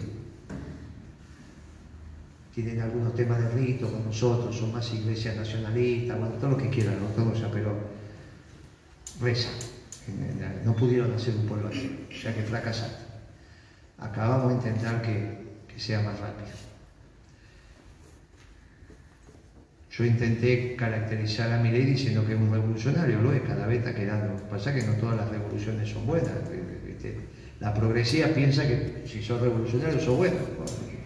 La revolución fusiladora fue un. ¿Está bien? Y la de Lenin no me convenció, así que no tiene nada que ver con nosotros. Así que no. La revolución peronista es otra cosa. Hay algunas revoluciones, la de Mayo es otra cosa. Entonces, hay buenas y malas. ¿eh? Por eso lo del ejército blanco. Y ya me veía una animosidad con, el, con nuestra iglesia y fui claro cuando dije, no le toca a, nuestros curas, nos toca a los laicos empuñar la espada. No lo y se lo dije aparte, no me hagas empuñar la espada porque va a ser bravo. Va y viene, viste que va y viene. Eh, pero no es que somos, viste, obviamente que dentro de la ley y el orden somos pacíficos, ¿va? pero tampoco que piensen que nos van a llevar por delante. La tercera es la más difícil, porque lo de Medio Oriente es un tema eh, muy delicado. Es imposible que una estructura militar en la jerga de los 70 jamás es una organización político-militar con un contenido muy religioso. Lo que coherentiza eso es el Islam, una de las facciones del Islam. Ahora, el ejército de es un ejército poderoso. Por lo tanto, que vos te despiertes. Yo me entero de esto a las 5 de la mañana porque el compañero me lo había mandado, sabe que me levanto temprano y me mandó estado de guerra en Israel, y empiezas a entrar, uno sabe lo que jamás. La diferencia solamente puede estar dado porque accedieron armamento que hasta este momento no tenían.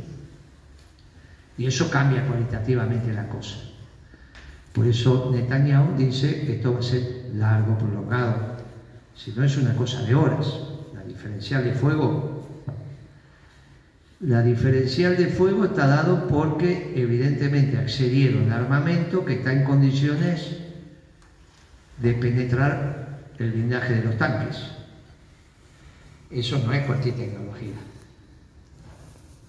Eso no es iraní. Eso es ruso. Entonces, la, segunda conclusión es el intercambio de armamentos entre Irán y Rusia es hoy, no es plata por armamento. Yo te mando drones y vos me mandás lo que preciso. Y Rusia, que es lo mismo que está haciendo con Corea del Norte, es, arma, es permuta.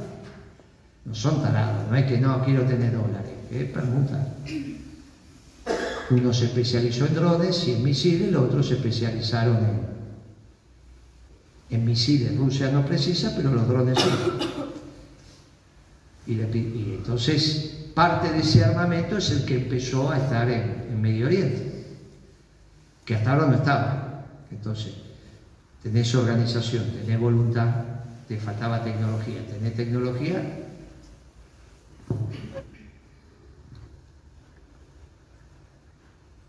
¿Puede ir por ahí por lo que digo? Sí, si vos lees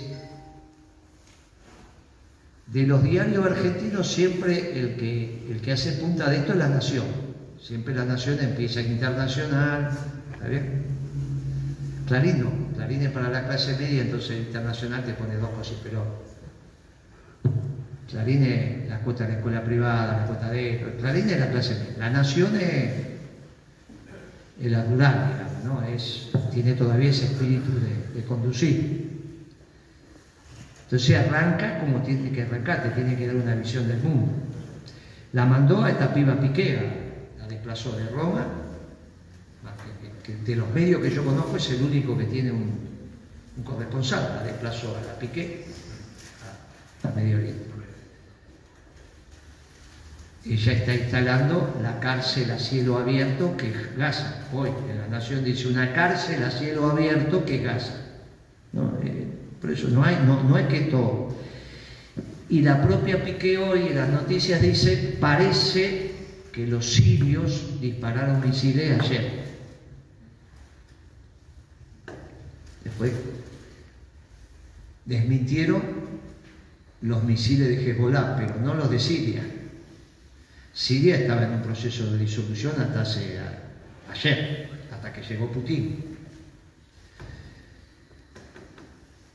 Si eso es así, hay un, un ordenamiento que se está dando donde uno de los campos de batalla es Ucrania, la clase dirigente ucraniana no entendió y hicieron pedazo el país, por no entender cuando el PBS pensaba que ganó las elecciones con ese spot, ¿te acordás que entró con dos ametralladoras y masacró al Congreso? Pensaba que la guerra era un set de Hollywood, bueno, no, de verdad, la guerra está haciendo pedazo al país. El otro espacio es entre Taiwán y China, continental. Y ahora aparece una contradicción secundaria dentro de Occidente, si Irán vuelve a ser Occidente en Medio Oriente. No es más Israel gendarme de Occidente contra no sabemos quién. Desde nuestra visión nacional, el Occidente no es este Occidente que ellos nos quisieron vender, el de la agenda no sé cuánto, 2030, el de ETA, nosotros. Occidente, que nosotros reivindicamos como Occidente, es un Occidente que tiene que ver con Alejandría, que tiene que ver con los persas, que tiene que ver con los griegos, que tiene que ver con los romanos, que tiene que ver con los africanos. ¿Está bien? O sea, es un Occidente distinto, no es este de los últimos. Entonces, quizás sea una redefinición de segundo orden dentro de Occidente porque Israel dejó de tener la hegemonía de Occidente en Medio Oriente. Mientras era Israel el representante de Occidente en Medio Oriente, tenía el caballo comisario. Pero ahora no vamos a decir que Rusia no es Occidente, vaya, sería toda una definición muy extraña pensar que Rusia no es Occidente, es Occidente ¿no? debe ser. No dejó de ser Occidente. Eh, dentro de Occidente, ahora aparecen otros actores discutiendo también la presencia de Occidente en Medio Oriente, y ahí Israel tiene que, que encontrar su lugar. Y de alguna manera, lamentablemente en estos trabajos de parto pasan estas cosas. Sigamos viendo a ver qué pasa con Siria a ver si esto fue un médico de Siria que decidió tirar un par de cohetes porque qué sé yo, para escuchar, o le empiezan a abrir distintos frentes, ¿no? Si le empiezan a abrir distintos frentes, más el éxodo que se está dando en, Israel. Ah, no solo los argentinos están yendo. Antes iban para allá, ahora resulta que se vienen. Hoy estaban hablando de 700 de los nuestros que van pero no solo argentinos creo que deben ser, ¿eh? o sea que son... Hay una redefinición que se está dando donde en estas salvajadas la guerra es muy cruel, es muy cruel. Esto de las convenciones de Ginebra es muy cruel, porque la crueldad en el campo de batalla hace a que puedas o no ganar la guerra. Es, lamentable, pero es así. Eso de la guerra caballeresca en la película. Entonces las crueldades son crueldades porque cuando estás en guerra lamentablemente es así. Hay una película nuestra sobre Belgrano que Belgrano dice sin prisionero porque tengo que seguir. ¿Está bien? Eso no significa que a la noche no rezaba, es simple prisionero. Nos toca a los laicos asumir eh, la guerra, por eso no hay que entrar. Ahora ahí se movió de vuelta al músculo militar y se está redefiniendo el nuevo orden internacional también. Y tienen que ser inteligentes en cómo encontrar el mejor lugar. Por eso no alcanzó con decir jamás va a ser terrorista. Eso no explica nada, eso es una tontería menor de alguien que no reflexionó. ¿Está bien? Lo demás, lo de Milley es un chico. Hablando de Israel, cuando Israel lo, puso en, de algún lío una bandita de, muchachos, de forajidos. Está bien, no, es eso, no es un ejército, jamás no es una. No es el ejército egipcio, ni es, es un grupito ahí de muchachos que- y, y de Armudio, ¿va? De Armudio, ¿va? No, mis referencias son Israel y no, Estados Unidos. ¿Qué, Estados Unidos? ¿Trump o, o, Biden? No, vos sos Biden, si sos globalizador, nosotras. Nosotras. No, porque la extrema derecha, tienen un lío bárbaro con eso. Hay un video que búsquenlo por ahí que es muy interesante. Hay un. Como el jefe de la secta, esta de los anarcocapitalistas, es un español. Los españoles son raros como nosotros, también nosotros como ellos también. El jefe de esta secta ahora resulta que es español. Se armó en Estados Unidos, pero es español. Soto se llama. Están por hacer un congreso ahora. De acá va Giacomini, que era el socio de Milei. Son los dos que yo conozco de esta secta, no, no hay más, yo no conozco más. Acá son dos. Y peleado entre ellos, como corresponde. Soto dijo, nosotros los anarcocapitalistas, los libertarios, tenemos un solo enemigo terminal, enemigo que hay que exterminar, que, que bla, bla, bla, bla. Y ese enemigo es el liberalismo. El gran enemigo nuestro son los liberales. Vos estabas pensando que dijera algún peronista, algún marxista, algún trotskista, los liberales. Si escucharan y leyeran, se dieron cuenta que se darían cuenta que no viene por ahí. Eh, entonces podrías encuadrar a mi ley, ver sus limitaciones y prepararte. Y espero, porque esto de los banqueros no es un tema menor, ¿eh? si estuviera Jorge Brito vivo, Ojo que estos muchachos son bravos. ¿eh? Yo me lo crucé a mi ley en crónica el otro día, el lunes. eh, y no, estaba con dos culatas, pero de los pibes, esto, no, estaba con custodia. ¿eh? ¿Entendés lo que te quiero decir? Ojo que está tocando intereses pesados. ¿eh? Eh, Dios no lo permita, dejemos que haga su proceso normal y natural. Pero el mundo es, es bravo. Eh, hoy salió un comunicado, ayer a la noche, hoy a la mañana, de la sociedad rural, también, igual que, sacaron los vaqueros, la sociedad rural en contra de, de mi ley también. Por eso hay que hay que ver qué es lo que está pasando y cómo, cómo nosotros nos ordenamos. Mi ley no juega en el mundo, no, no existe. En el mundo es la globalización frente al nacionalismo y dentro del nacionalismo si es el americano o es el europeo, el xenófobo o el de inclusión. Esto es lo que está, lo que tenemos que tener en discusión. Si vos vas viendo lo que van surgiendo en India, en esto, en acá, eso es el nacionalismo. Ahora, hay nacionalismo y nacionalismo. El nuestro es un nacionalismo de brazos abiertos, generoso, que respeta la esencia de los pueblos y quiere a los pueblos. Después, no, no somos nacionalismo de conquista, somos... Y lo de Medio Oriente, metiéndolo en, en esta contradicción que se está armando, me parece que tiene su lógica. Y en Israel hay una presencia muy importante del progresismo, muy importante. Eh, que tiene que ver con la fundación del Estado también, ¿no? Así que parte se empieza a jugar ahí. Hoy hay más de Israel que de Ucrania. Putin es un gran jugador también, ¿no? Un gran jugador. No es, es un muchachito, no, era, es un gran jugador. Entiende.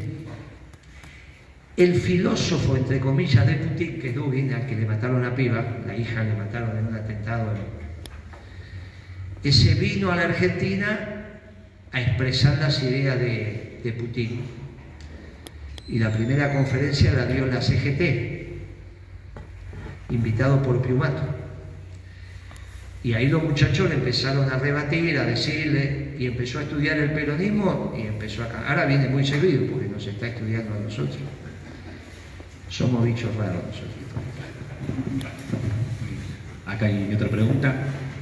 ¿No?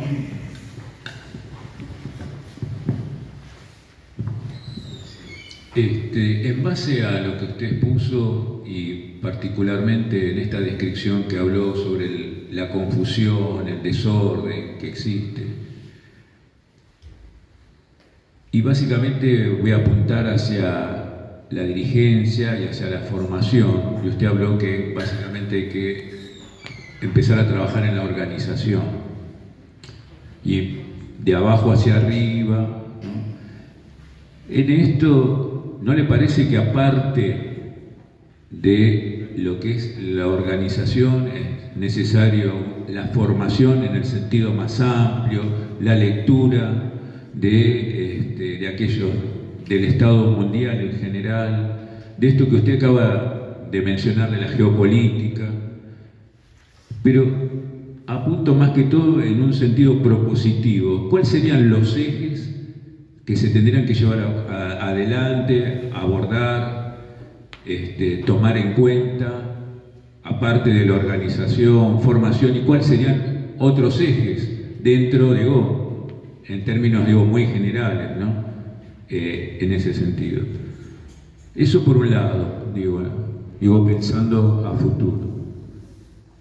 Lo que sí a mí, de algún lado, este, es como que me llama la atención, es como rebatir esos, eh, ese discurso de mi ley, porque uno digo, tiene cierta formación y habla en cuanto que este, las necesidades son infinitas y, este, y los recursos son limitados, digo que es una premisa absolutamente falsa, ¿no? Pero que cómo traducir o darlo vuelta, desenvolver ese discurso que tiene mi ley de llegada a la clase particularmente trabajadora, que está precarizada, absolutamente vulnerable, con malos servicios del Estado, ¿no? Digo, y en esto hago muy responsable a la clase dirigente, digo, y hablo del campo nacional y popular, porque los otros ya lo sabemos cómo son, pero nosotros nos consideramos que éramos buenos.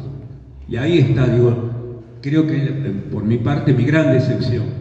¿no? Entonces, apunto hacia eso, digo, lo propositivo y en cómo empezar a trabajar. Digo, tomo en cuenta lo que dice el compañero, el medio, los fines, digo, pero me parece que acá, digo, sea quien sea que asuma el 10 de, diciembre, qué es lo que tenemos que empezar a ver por este estado de confusión que usted dice. ¿no? Gracias.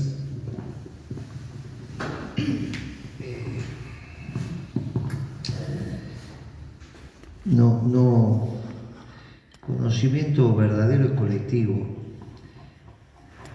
Estos seminarios, estos, estas escuchas que nos hacemos mutuamente, me parece que nos va dando los ejes. Yo puedo aportar desde mi, disciplina, pero es un pedacito, el resto tienen que aportar los compañeros. Eh, en los ámbitos que consigamos y que podamos, pero obviamente que la confrontación la vas a dar en todos los planos.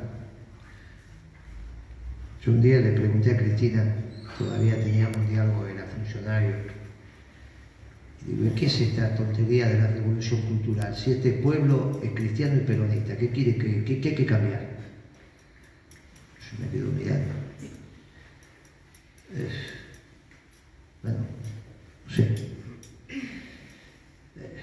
Empezamos a perder el mundo de las ideas. En cultura tenemos mucho para hacer, pero no soy yo, son ustedes, los artistas, los que, son del mundo de la cultura, del deporte. ¿Cómo es una ciudad peronista? No tengo idea. Se tienen que los arquitectos, los urbanistas, pensar en una ciudad peronista. Una ciudad nacional y popular hay que pensar. No hay. Hay que pensar, cada uno, cada uno construyendo, informándose y leyendo desde su propias saber, digamos, lo que quiere profundizar. Hay cosas que sabemos y cosas que no sabemos, que se van construyendo, así que no lo sé. Eh, en economía nosotros somos un grupo de economistas que venimos trabajando desde hace... Ya los mayores se murieron todos, quedamos en la segunda línea, pero ya somos, bueno, se van recreando, ya hay pibe, hay una escuela de pensamiento económico peronista, hay. Eh, hay que armarla en el resto de las disciplinas y, y ahí se irán, se irán armando, pero les corresponde a los que tienen los saberes, las necesidades y cómo es.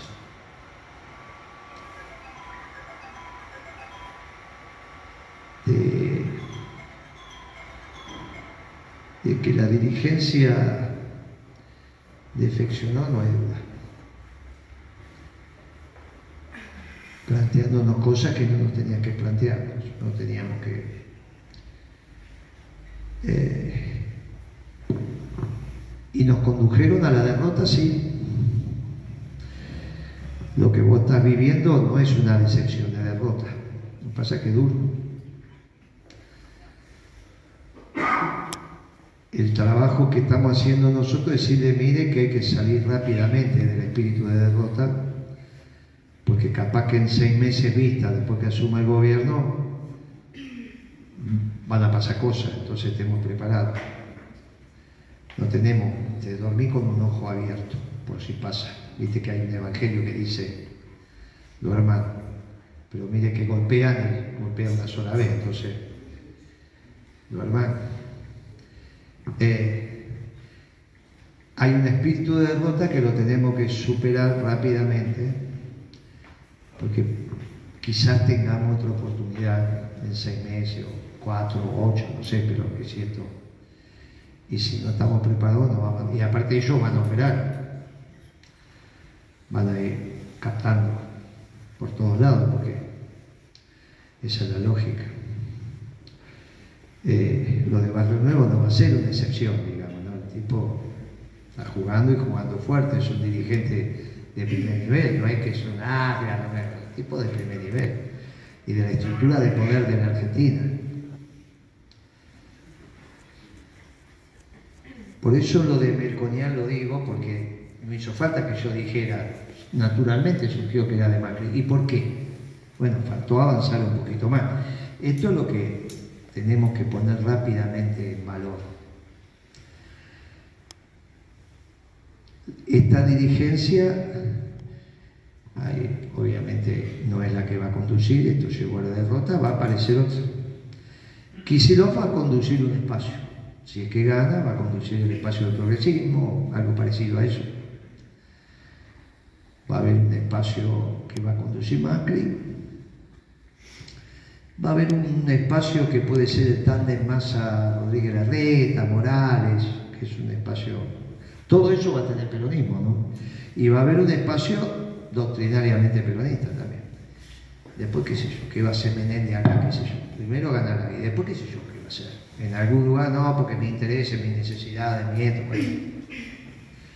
También pasa muchas veces que la dirigencia está presa y no tiene libertad de pensamiento porque tiene que pagar los sueldos, tiene que hacer cosas, tiene qué sé yo. Nos tocará los que somos más a veces independientes. No, Moreno, pero no pasaste a las pasos. Nosotros no habíamos propuesto que el peronismo estuviera en las elecciones. Si no estábamos nosotros, no había. No siento que hemos. Si cumplimos con nuestro trabajo, bueno, entre lo que me chorearon y los votos que me sacó Milei, porque expresó la voto, el voto peronista, votó, con Broca votó a Milei, no votó a Moreno. Esa es la verdad. Y después los muchachos se ocuparon de, de que no pasara las pasos. No está la boleta, esto, aquello. Bueno, listo. Es la regla de la vida y es la política, te la tenés que aguantar. Nosotros sabíamos que habíamos arreglado que no nos choreaban, porque me precisaban en el debate. Cambiaron la orden el jueves. Y ya una vez que cambiaron la orden, te imaginas que acá cuántos fiscales podíamos tener en Merlo. Y, bueno, bueno, por eso. Entonces, hicimos lo que pudimos. Cuando te salen a chorear, Y después los gruesos de los votos se los llevó Milei. Ahora, somos pocos, pero somos miles, tomamos todo el país. Y somos una referencia de la doctrina que querían hacer desaparecer. Y ahora se volvió a cantar la marcha. ¿Cuánto hacía que no se cantaba la marcha? Y ahora dicen que son peronistas y durante muchos años dijeron que eran socialdemócratas y que había que entrar en la internacional socialdemócrata. Y bueno, cumplimos con nuestro deber. Y después seguirán. No, nosotros no somos un proyecto individual, somos un proyecto colectivo, así que vamos de generación en generación. Eh, sí tenemos claro que somos una doctrina verdadera. Las otras no son doctrinas verdaderas. La nuestra es una doctrina verdadera. Eh, finalmente la nuestra es la doctrina de administrar la cosa pública atendiendo al bien común con un gobierno esclavo en un pueblo libre. Eso no lo dice nadie. Entendiendo la libertad también como un don de Dios, ¿no? No un hecho social. Por eso los verdaderos defensores de la libertad somos los peronistas. Pero bueno, la dirigencia que tuvimos fue por otro lado y nos llevó a un lugar equivocado. Nos pusieron que el secretario de pensamiento era un filo marxista como Foster, y teníamos al Papa y, el tipo de esto de carta abierta, y bueno, con Kirchner eso no hubiese pasado. Eh, en algún momento se desvió la cabeza. Y es difícil porque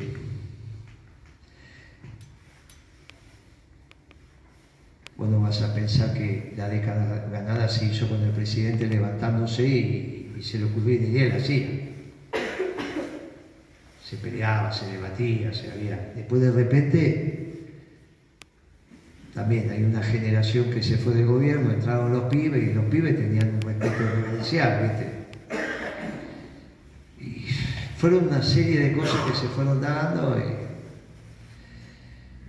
bueno, sí tengo que reconocer que en el caso de la dirigente femenina, que es Cristina, pidió perdón, inició el proceso de remediación, de reparación. Después dependerá de, nuestra comunidad peronista si perdonamos o no, porque para perdonar tenés que ver cambios en el accionar pero no se hubiese iniciado el ciclo de remediación si, no pedía perdón, porque es el que dispara el ciclo. Y pidió, un minuto, lo que quieran, pero pidió. Veremos, Yo creo igual que eh, finalmente no está creo, creo que capaz llegó el momento de la conducción colegiada, de la organización vence a tiempo. Quizás, no lo sé. Son todos los interrogantes, como los ejes de estudio, de lectura, qué sé yo. Entre todos los tenemos que ir construyendo. No lo sé, cada uno desde donde pueda. ¿Hay cuadros? Sí hay algunos gobernadores, gente interesante, vamos a ver el de Córdoba, vamos a ver el de Tucumán, el de Santa Cruz, el pibe que ganó es interesante, Infran es interesante, muy importante. Hay internet interesante, hay internet interesante. Hay un estilo de hacer política que se termina, hay un estilo de hacer política que se termina, muchachos. ¿Está bien? Se termina. Que, que va a haber una discusión más horizontal, sí,